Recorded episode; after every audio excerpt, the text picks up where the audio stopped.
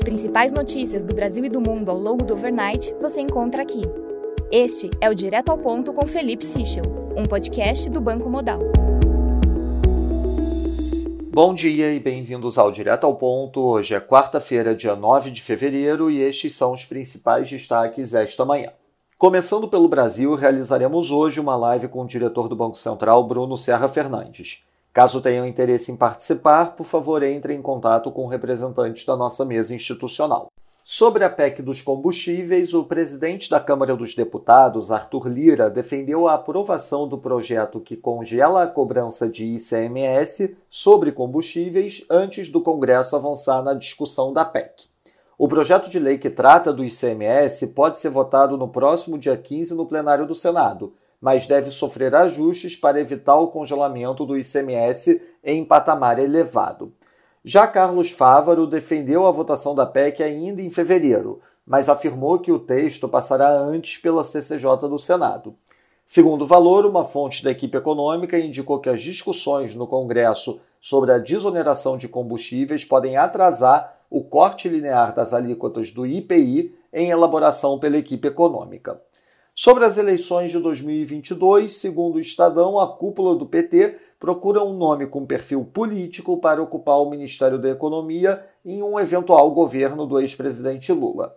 A ideia é buscar alguém que tenha bom trânsito no Congresso para facilitar a tramitação de projetos do governo.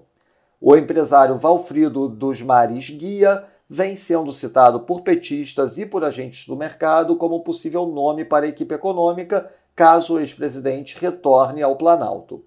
Já a coluna de Mônica Bergamo relata que o PV convidou o ex-governador de São Paulo, Geraldo Alckmin, para ingressar na legenda. Em relação à infraestrutura, um grupo de 10 associações empresariais pretende levar nos próximos dias aos presidentes da Câmara e do Senado um pedido para que sete PLs sejam colocados para votação. As propostas elencadas são a criação das debêntures de infraestrutura, a simplificação do licenciamento ambiental, a securitização de créditos tributários dos entes federativos, a modernização do setor elétrico, a nova política pública de mobilidade urbana, as regras para substituição dos diretores de órgãos reguladores, o marco das PPPs e concessões.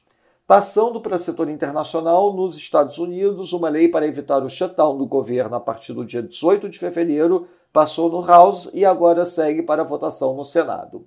Na China, o governo reduziu o limite de empréstimos para financiamento de projetos de moradia popular.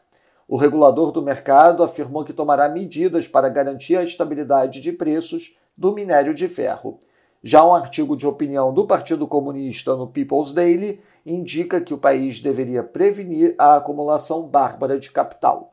Passando para a agenda do dia, destaque às 9 da manhã para a divulgação do IPCA, nossa expectativa de uma variação de 0,51%, e também às 9 da manhã, divulgação da PMC, nossa expectativa de variação de menos 0,1% na leitura restrita e menos 0,6% na leitura ampliada.